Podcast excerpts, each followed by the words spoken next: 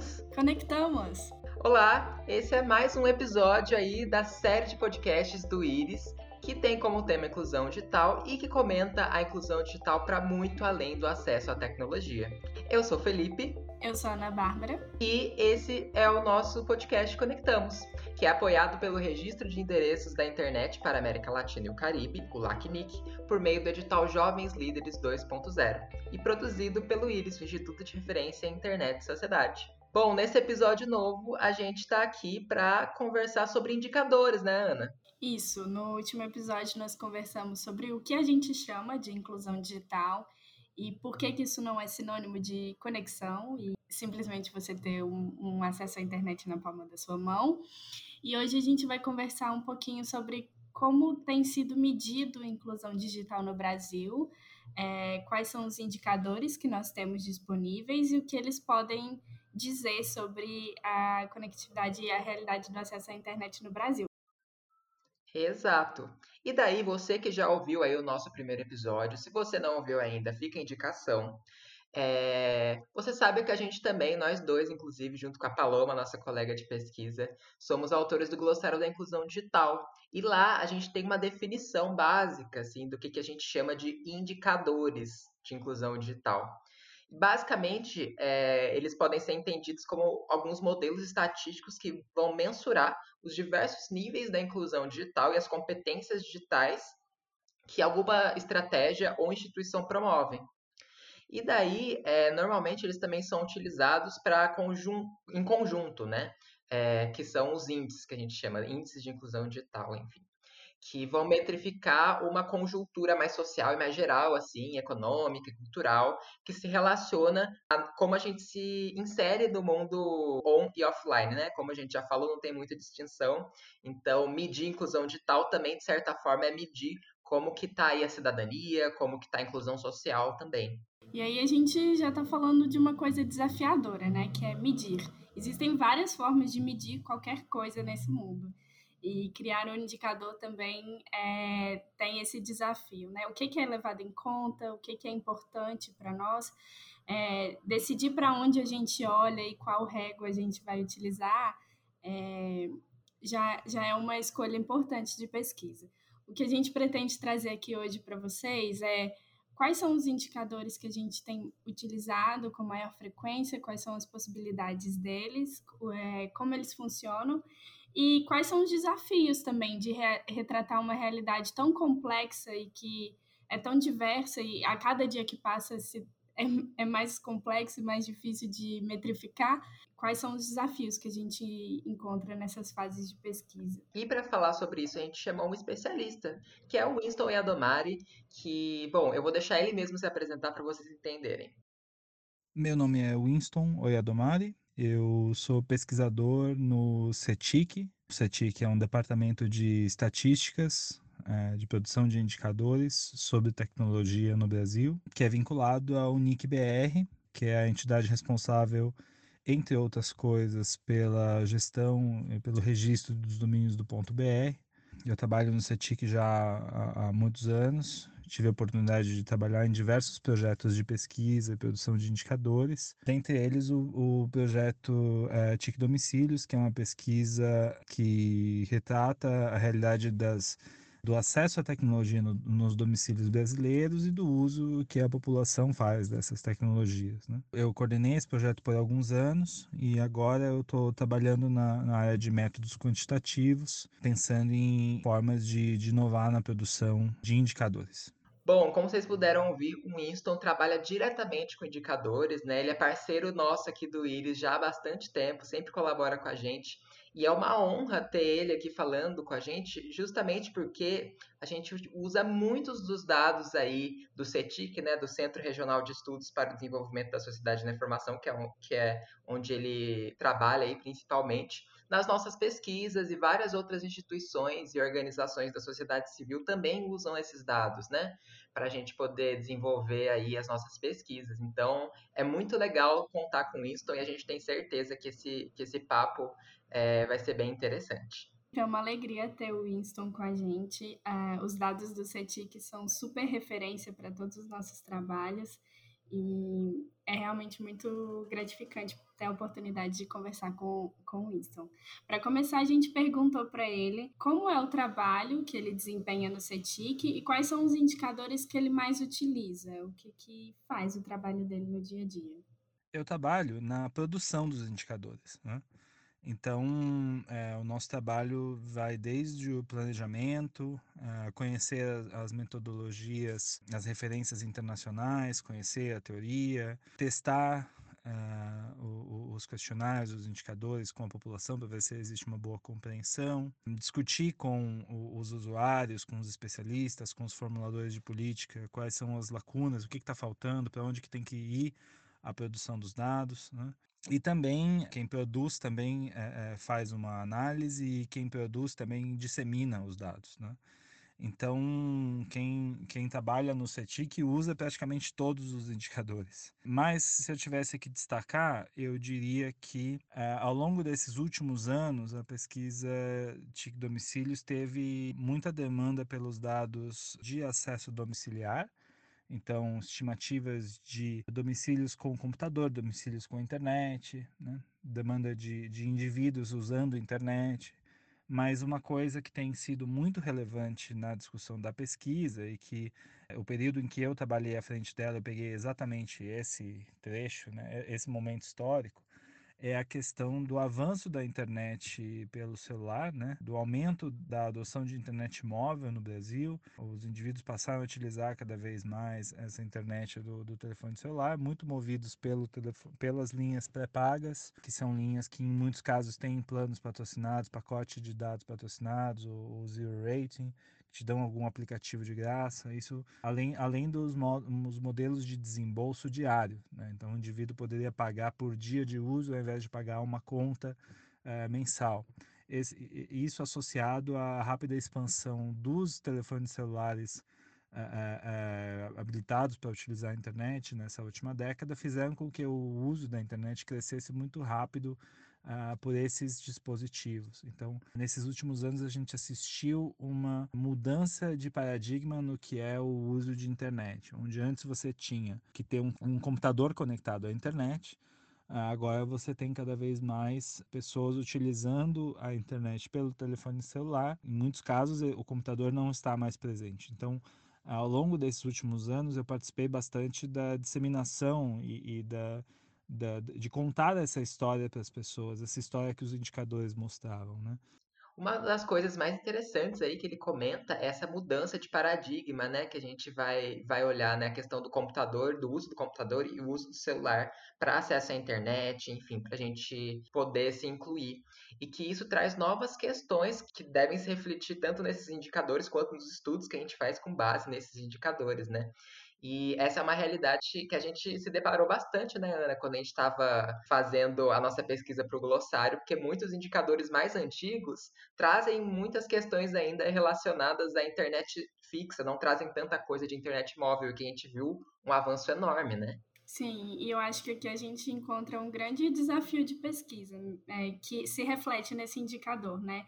A realidade tem nos mostrado essa transformação de paradigma, né? Essa mudança da conectividade para conexão móvel, para aparelhos móveis. E, temos um grande desafio pela frente de entender cada vez melhor como as pessoas têm utilizado a internet e o que, que significa uma conexão e um uso significativo quando a pessoa só tem acesso à internet móvel, por exemplo. E daí, pensando um pouquinho nisso, assim, a gente também perguntou para o Winston se ele acredita que os indicadores que a gente tem disponíveis até então retratam de forma satisfatória como que é a nossa realidade da internet aqui no Brasil, já que a gente percebe que alguns deles são um pouquinho desatualizados, enfim. E daí o Winston falou um pouquinho mais disso para a gente. É, existem muitos indicadores sobre a internet no Brasil.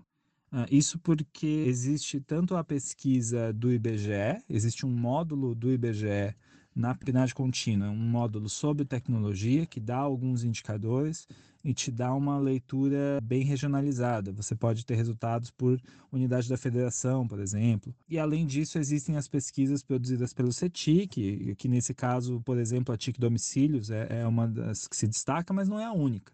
Existem outros projetos de pesquisa que o CETIC conduz. Existe a Kids Online, a TIC Educação, a TIC Saúde, governo eletrônico, empresas, entre outras. Né? Então, da minha experiência, o Brasil é um dos países que mais tem indicadores sobre tecnologia no mundo. É uma, é uma produção, um volume é, e, e, de uma qualidade que é não existe comparação com outros países. Né? Então, por um lado, a gente tem muito indicador e a gente tem uma posição privilegiada, tanto do ponto de vista de método, de qualidade, quanto do ponto de vista da amplitude do que nós somos capazes de medir. Um pesquisador no Brasil ou um formulador de política pública tem à sua disposição ah, uma gama de indicadores enorme. Isso por um lado. Trabalhar com indicadores é trabalhar com uma metodologia acordada, né? trabalhar com, uma, com definições e trabalhar com limitações. Quem trabalha com um indicador quantitativo quer saber quantas pessoas se comportam de uma determinada forma. Mas a gente não entende o porquê as pessoas se comportam daquela determinada forma, necessariamente por esses mesmos indicadores. É evidente que existe uma outra dimensão super importante para a pesquisa, que é a dimensão qualitativa. Né? Então, muitas vezes as pessoas olham para os números e falam, mas por que isso está acontecendo? E aí a gente precisa lançar mão de outros elementos da realidade, discutir com outros pesquisadores, é, discutir com os especialistas, discutir com os próprios usuários, com as empresas, para entender os fenômenos. É, então, também existe essa questão de que o indicador quantitativo, que vem do universo da pesquisa quantitativa, ele te responde uma parte da história, uh, mas ele não esgota todo o conhecimento. E por fim, uma outra dimensão que eu vou colocar nessa resposta, que eu acho que é por isso que vocês me fizeram essa pergunta, é a terceira dimensão que eu quero destacar sobre é, se os indicadores retratam de forma satisfatória a realidade da internet no Brasil é que a realidade está ficando cada vez mais complexa. Né? A gente tem no Brasil fenômenos que fazem com que a realidade fique cada vez mais complexa e o uso de um ou dois indicadores não dá conta de explicar o que está acontecendo. A gente precisa lançar mão de uma cesta cada vez maior de indicadores para a gente poder contar a história da internet nos domicílios brasileiros e entre os usuários brasileiros. Por quê? Porque se a, a gente vinha de um paradigma na, na, na, nos anos 2005, 2006, quando as pesquisas do CETIC começaram, 2005, é, o paradigma de conexão era um domicílio que tinha um computador conectado a um serviço de internet que pagava uma conta mensal. Esse paradigma foi é, sub, sendo substituído por um paradigma de que o, o indivíduo utiliza a internet no, pelo seu telefone celular, uma parte dos serviços ele utiliza de graça. Esse telefone celular não tem mais uma conta, essa internet ela é roteada, ela é distribuída entre múltiplos dispositivos ou ela é só daquele telefone celular. O indivíduo pode considerar que o telefone celular é uma conexão que serve a todo o domicílio. Uh, e também o indivíduo pode estar utilizando a internet da praça que, que a prefeitura oferece para quem se conecta pela praça. Então, com isso eu quero dizer que é cada vez mais complexo discutir conectividade é cada vez mais desafiador entender como os indivíduos se comportam com essas tendências e é importante que os usuários de dados se atentem a quais são os conceitos que estão por trás daqueles indicadores e como se utilizar, como lançar mão de diferentes indicadores para poder compor aquele cenário que é mais complexo uh, e, e sem ficar restrito a um ou outro número. Um bom exemplo é é, um tradicional indicador de domicílios conectados. Né? Como eu já comentei, o que é um domicílio conectado? Antigamente, o domicílio conectado era aquele que tinha o serviço de um provedor de internet, pagava mensalmente, e isso garantia que a internet chegasse é, para um computador ou mesmo para um roteador. Hoje em dia, um indivíduo que tem a internet no seu celular e que, e que essa internet desse celular é utilizada por outros moradores do mesmo domicílio, ele pode julgar que o domicílio dele está conectado mesmo não tendo um provedor de internet com uma conexão, é, é, uma banda larga que é, é, utilizada por outros dispositivos, mesmo uma internet de um celular pode ser considerado por esse indivíduo como uma internet domiciliar. Um outro conceito muito relevante que tem que ser questionado é o uso de internet. O que, que é usar a internet? Né? Tradicionalmente se considera o uso de internet um indivíduo que utilizou a internet pelo menos uma vez nos últimos três meses. A própria noção de uso em três meses é um pouco esquisita se você for pensar que você que está ouvindo esse podcast provavelmente usa a internet todo santo dia ou uh, o tempo todo, né? Tá o tempo todo utilizando, só não usa enquanto está dormindo. Mas hoje em dia existe tanto uma questão de indivíduos que utilizam partes da internet uh, e não consideram uh, essa parte como sendo o uso, ou até consideram, né? Isso confunde muito na hora de contar um indivíduo enquanto usuário ou não. Existe também a questão do uso por intermédio de outra pessoa, então é, muitos pesquisadores discutem, por exemplo, pessoas mais idosas e o uso de serviço de governo eletrônico. Né?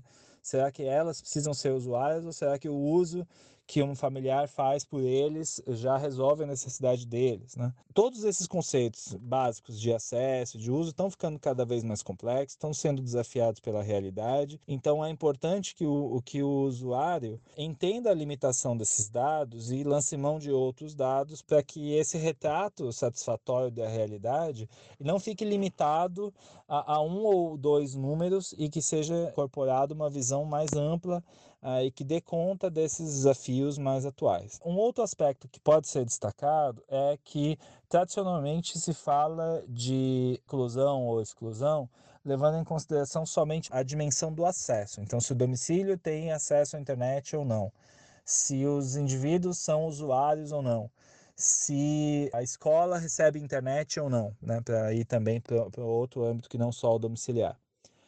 No entanto, é super importante que as discussões sobre a inclusão levem em consideração também o que é feito com essa conexão, o que, que os indivíduos são capazes de desempenhar, se eles têm condição de utilizar a internet com uma boa frequência, ou se ele tem uma boa qualidade ou uma boa disponibilidade de banda. Porque não basta só saber se o indivíduo tem uma internet em casa ou se uma escola recebe uma conexão de internet, mas a gente tem que mover o debate também para um e daí que aquela escola recebeu a internet? E daí que aquele indivíduo tem internet no celular? O que é que eles têm capacidade, eh, habilidade, possibilidade, oportunidade de desenvolver com essa conexão? Então, é, é, muito comum que o debate fique muito restrito a essa questão de infraestrutura, de eh, se a internet chega assim ou não, que sem dúvida é relevante, mas a gente também tem que mover a discussão para o e daí que essa internet chegou numa casa ou numa escola. Né? Será que essa internet permite que uh, o indivíduo desenvolva determinadas é, atividades? Será que aquele indivíduo consegue, sabe como desenvolver essas atividades? Então, tem esse outro aspecto também de passar a discutir a, a dimensão do uso, a dimensão da apropriação, para a gente discutir a realidade da internet no Brasil discutir e tomar conhecimento sobre esses indicadores é uma porta de entrada para que a gente conheça a realidade e possa atuar sobre ela, né? É muito importante a gente ter dados para depois a gente saber o que a gente pode fazer, é, como é a situação e o que, que a gente pode transformar, ou até mesmo onde é que a gente quer chegar, certo? É, por isso os indicadores são tão importantes, apesar deles terem também as suas limitações, né? Não é um retrato fiel da, da sociedade brasileira, que é uma sociedade tão heterogênea e tão complexa. E aí entra o trabalho da sociedade civil também, né? O que a gente tem feito, o que nós temos nos dedicado a descobrir, assim, tanto o IRIS quanto outras entidades que têm estudado o uso da internet no Brasil. É, eu gostaria de citar um exemplo de estudo qualitativo do Internet Lab, que eles fizeram alguns anos atrás sobre o uso de celulares por empregadas domésticas. Eu acho que esse é um exemplo bom para a gente comentar uhum. aqui de, de, pesquisas qualitativas que vão além da mensuração em números, mas que se dedicam a olhar atentamente sobre a forma como aquela conexão é estabelecida, né? O porquê as pessoas estão conectadas e como elas utilizam a internet. E é muito. Exatamente. Em relação a esses índices e a esses números, né? A gente até estava conversando no Iris recentemente que os dados a gente não pode considerar eles como dados, né? Tipo, uma coisa que realmente é dada pra gente. Pra gente poder é, realmente ter uma visão da nossa realidade, a gente tem que fazer o uso desses dados de forma ampla mesmo. Não adianta a gente pegar o número como dado pra gente de que a realidade é daquela forma porque nesses dados são levados em considerações características distintas, parâmetros diferentes de medição. E é justamente sobre isso que a gente queria conversar um pouquinho com isso. A gente perguntou para ele é, levando em consideração um índice da, da União Internacional de Telecomunicações para a medição da inclusão digital, né? O que, que ele teria para falar para a gente sobre esse índice que já existe e sobre uma discussão que surgiu de uma criação de um novo índice que fosse um pouquinho mais atualizado, já que esse índice que a gente tem até então leva em consideração alguns fatores que a gente vê que se alteraram ao longo do tempo aí com o desenvolvimento das tecnologias. A UIT tem um índice uh, composto que serve para ranquear o desenvolvimento da internet entre os países. Índice de Desenvolvimento da Internet, IDI. Esse índice existe já há muitos anos. Ele compõe três pilares: acesso, uso e habilidades. Ele, na verdade, ele não é só de internet, ele mistura internet e serviços de telecomunicações, como telefonia, SMS. Ele vem de um universo de telecomunicações também, não é só sobre a internet. E ele é muito baseado em serviços que já estão um pouco desatualizados. Então, por um lado, existe essa questão de atualizar uh, um indicador. Né? Tem, por exemplo, a questão do SMS, né? que já não é mais uma preocupação da maioria dos países, uma vez que a operadora dá esse serviço de forma gratuita para os seus usuários pós-pagos, ou o, os usuários estão utilizando outros serviços, por exemplo, de aplicativos de mensagem, que tornaram essa tecnologia quase que obsoleta, eu diria. Então, por um lado, existe uma atualização de tecnologia. Por outro lado, como esse índice fala sobre, por exemplo, assinatura de banda larga, é um dos indicadores que está lá, assinatura de banda larga fixa. Esse dado vem reportado pelas operadoras, então é um indicador que é reportado pelo lado das agências reguladoras de, de telecom, não é um dado de pesquisa. Países não vão é, fazer pesquisa domiciliar para descobrir quantas pessoas têm internet. Eles vão utilizar os dados que são reportados pelas operadoras para as suas autoridades reguladoras. Então, existem esses dados que vêm do, das operadoras que falam sobre banda larga fixa. E os países em desenvolvimento, principalmente, tem o avanço da, da conectividade acontecendo pelas redes móveis. E o que esses países reclamavam é que esse índice não captava a realidade, porque é um índice baseado numa modalidade, num, num momento da indústria muito diferente do que é o atual. Então também existe essa questão de tentar transformar o índice mais atual, mais relevante e que considere realidades distintas, como por exemplo o que ocorreu nos países em desenvolvimento. É, uma outra coisa relevante da reformulação desse índice é que a dimensão de habilidades ela era feita por dados secundários que não têm necessariamente a ver com tecnologia. Então, por exemplo, eles utilizavam para compor esse índice a proporção da população matriculada no ensino superior. Por quê? Porque não havia metodologia acordada internacionalmente sobre como medir habilidades para a tecnologia em pesquisas. Então, ao longo dos anos, os especialistas dessa área foram desenvolvendo, aprimorando os indicadores de habilidades de forma que existisse um modelo que pudesse substituir essa proxy de matrícula no ensino superior. Então, esse é mais uma dimensão que é relevante na atualização desse índice da UIT, que é o aprimoramento metodológico para medir determinados indicadores, como, por exemplo, habilidades para uso de tecnologia. Então, por um lado, existe a atualização da tecnologia em si, por exemplo, serviços como o SMS talvez não sejam mais relevantes no âmbito internacional de comparação de países. Existe a questão de que o, o, mundo em desenvolvimento encontrou uma expansão tecnológica que passa por redes móveis e telefonia móvel e não pela internet banda larga, serviço oferecido ao domicílio. E por outro lado, existe essa, o aprimoramento da própria forma de medir determinados fenômenos, como por exemplo as habilidades. E aí esses são três fatores que provocaram uma tentativa de atualizar esse índice da UIT. Essa tentativa de criar um novo índice ainda não teve um resultado final que tenha aprovação é, consensual entre os membros da UIT entre os países, né?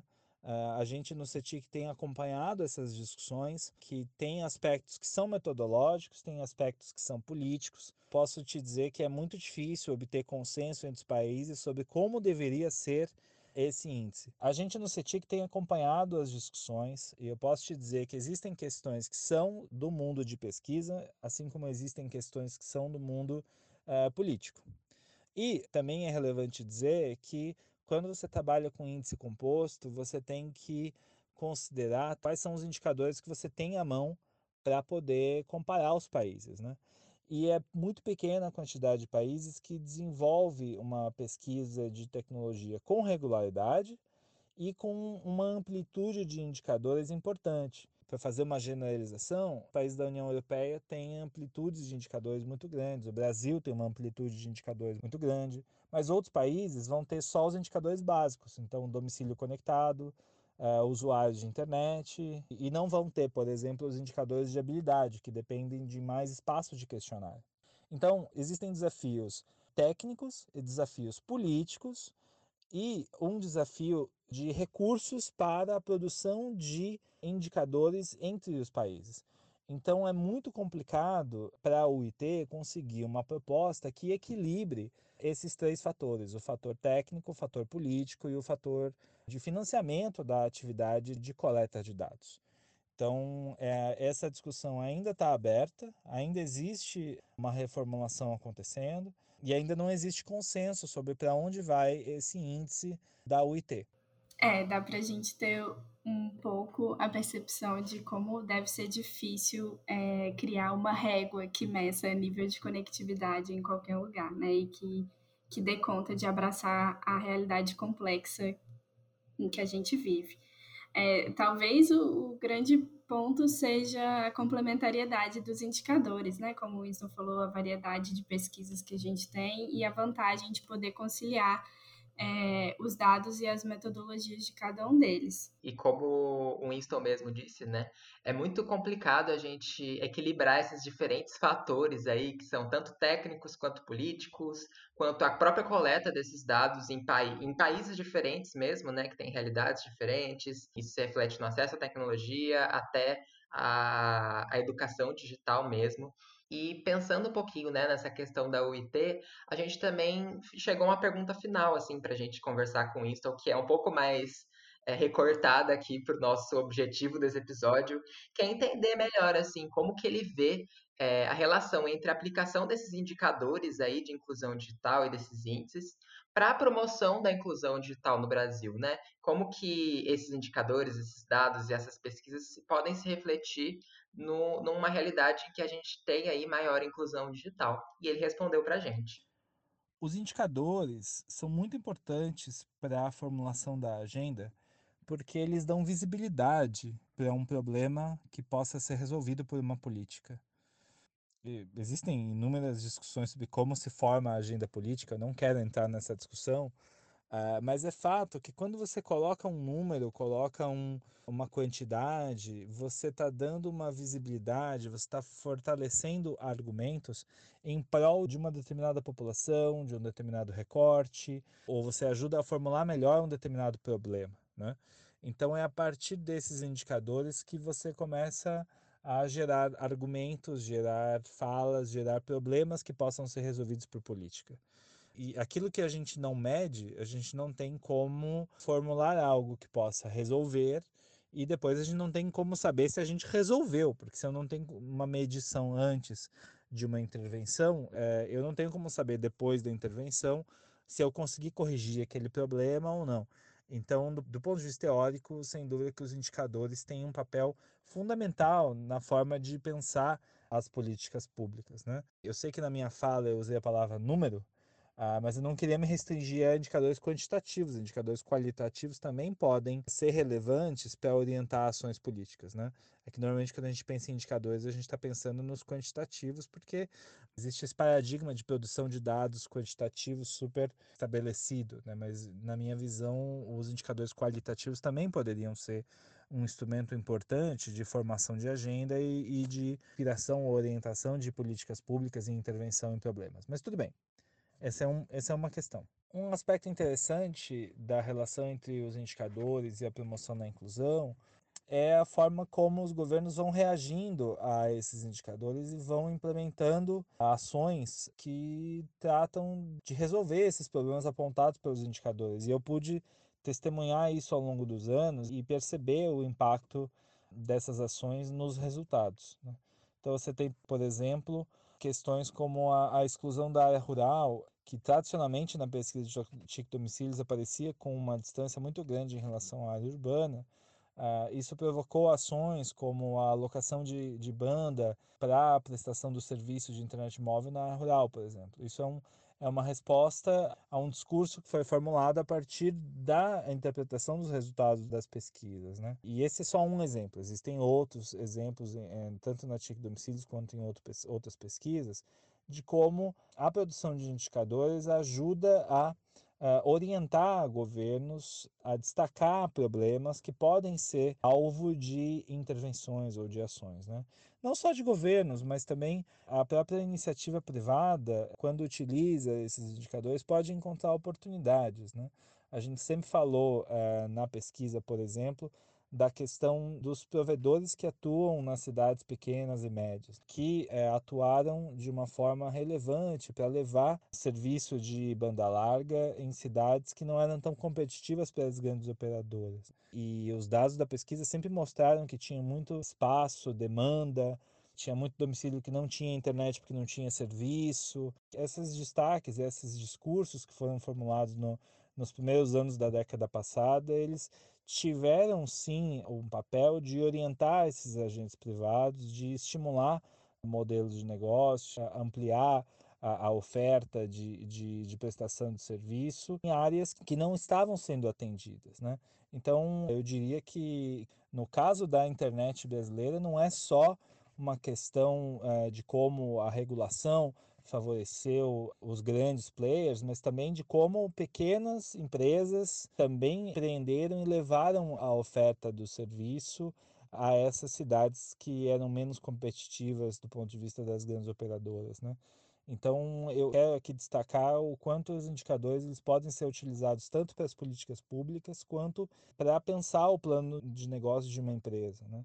Daí a relevância de você ter uma, uma cesta de indicadores relevante e de que esses indicadores estejam à disposição da sociedade, tanto para a política pública quanto para pesquisa, ou mesmo para o uso pelos entes privados. Né? Uh, eu acho que uma coisa que eu comentei no último episódio foi do desafio de se pensar uma política pública que pudesse funcionar para uma realidade que é tão complexa e heterogênea. E é extremamente interessante a gente ter a oportunidade de pensar sobre esses indicadores e o, quais são os limites e as possibilidades deles, né? É, conhecer a realidade em que a gente está para atuar sobre ela é um ponto de partida essencial é preciso saber com o que a gente está lidando para ter material de transformação, certo? E uma coisa que o Winston falou que é extremamente relevante é a possibilidade de você comparar o que funciona e o que não funciona, né? Como a nossa sociedade tem se transformado ao longo do, do tempo e o que a gente tem feito ativamente para conduzir é, as mudanças que nós buscamos. Um aspecto interessante da relação entre indicadores e inclusão é a forma como os indicadores permitem que a gente compare grupos eh, da sociedade. Então, por exemplo, os indicadores de domicílios com acesso à internet ou com acesso ao computador. Quando a gente compara por classe socioeconômica, a gente vai ver os domicílios de classe A ou B têm índices muito mais elevados do que os indivíduos de classe C, e principalmente em relação à classe D e E. Então, o, os indicadores permitem que a gente identifique aqueles grupos que devem ser priorizados nas estratégias de política pública ou que devem ser alvo de políticas de inclusão. Aqui é um exemplo básico, né, que é a questão socioeconômica que é super relevante quando a gente pensa acesso à tecnologia no Brasil. Mas não é a única. Né? A gente poderia, por exemplo, destacar o uso por faixa etária. Né? Existe uma diferença relevante entre os indivíduos de mais de 60 anos e os indivíduos que estão ali entre os 16 e os 35 anos. Né? A proporção de usuários na faixa de maior de 60 anos é menor do que entre, a, entre os indivíduos de 16 a 35. Isso também poderia ser objeto de uma política de inclusão, e isso fica evidenciado quando a gente tem a possibilidade de desagregar indicadores por variáveis socioeconômicas e demográficas. Isso é um, uma característica valiosíssima dos indicadores de pesquisas quantitativas, que é muito diferente de quando a gente utiliza, por exemplo, dados de registros administrativos, como os registros das operadoras. Né? Quando as operadoras reportam para a Anatel quantas linhas de telefone, quantas linhas utilizam, quantos chips estão acessando a rede, não necessariamente elas têm a capacidade de dizer quantos são homens, quantos são mulheres, quantos são de baixa renda. Né? É evidente que eles conseguem dizer por região, por estado, e eles conseguem dizer por município, por pedaço do município, mas é, existem aspectos desses dados administrativos que não são possíveis de ser extraídos e a pesquisa quantitativa ela permite, né? Então a questão de renda, questões sociodemográficas, o sexo, idade, a escolaridade, se o indivíduo está na força de trabalho ou está fora da força de trabalho, se é uma pessoa que tem deficiência ou se não é uma pessoa que tem deficiência, ou a raça dos indivíduos também é super relevante no Brasil, a questão da raça. Então, os aspectos de desagregação dos indicadores são super relevantes para orientar políticas de inclusão. E você só pode fazer isso através de indicadores produzidos por pesquisas. Você não pode fazer isso por registros administrativos. É super importante pensar o tamanho da desigualdade eh, no contexto brasileiro para ressaltar a relevância de indicadores e o papel que os indicadores têm para orientar políticas de inclusão no Brasil. Se eu vou pensar uma política de inclusão, eu preciso recortar essa população a ser incluída e a melhor estratégia para fazer isso ou para medir o tamanho do problema é fazer a desagregação de dados de pesquisas que permitam entender essa, essa distância entre os mais pobres e os mais ricos, ou entre pretos e brancos, ou entre homens e mulheres, ou entre pessoas com deficiência e pessoas que não têm deficiência. Né, os indicadores eles vão muito além dos números e eles podem ser usados tanto para a gente metrificar mesmo, né, ver o que, que a gente conseguiu alcançar até agora, até para a gente ver que passos que a gente ainda precisa tomar daqui para frente. Isso tanto no sentido de pensar em políticas públicas, né, pelo governo, quanto a gente que está aqui pesquisando, ver o que, que a gente precisa investigar ainda, o que está faltando, a gente estudar melhor, para dar fomento aí para outras ações, para a promoção de inclusão digital e até mesmo para o setor empresarial. O Winston também comentou isso, né? Políticas mais empresariais também fazem parte aí desse desse combo de ações que podem ser tomadas a partir dessas métricas, desses indicadores tão importantes aí da inclusão digital.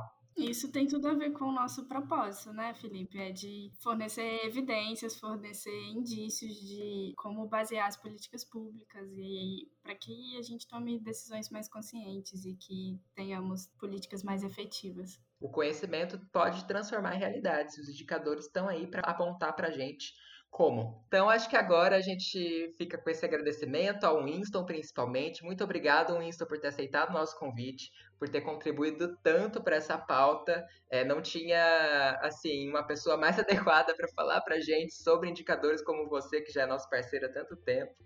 É, e agradecer você também que ouve aí a gente, né? Já estamos aqui no segundo episódio. Na semana que vem tem mais um, então essa temporada aí tá recheada de conteúdo legal sobre inclusão digital.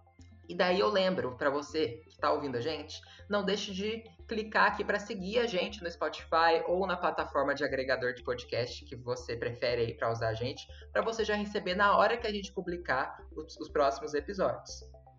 Muito obrigada por ter nos ouvido até aqui. Eu conto com você para a construção de uma internet mais inclusiva, mais positiva e mais diversa. E é aqui que a gente fica. A gente se conecta de novo na semana que vem, aqui no Conectamos. Tchau, tchau. Tchau, tchau.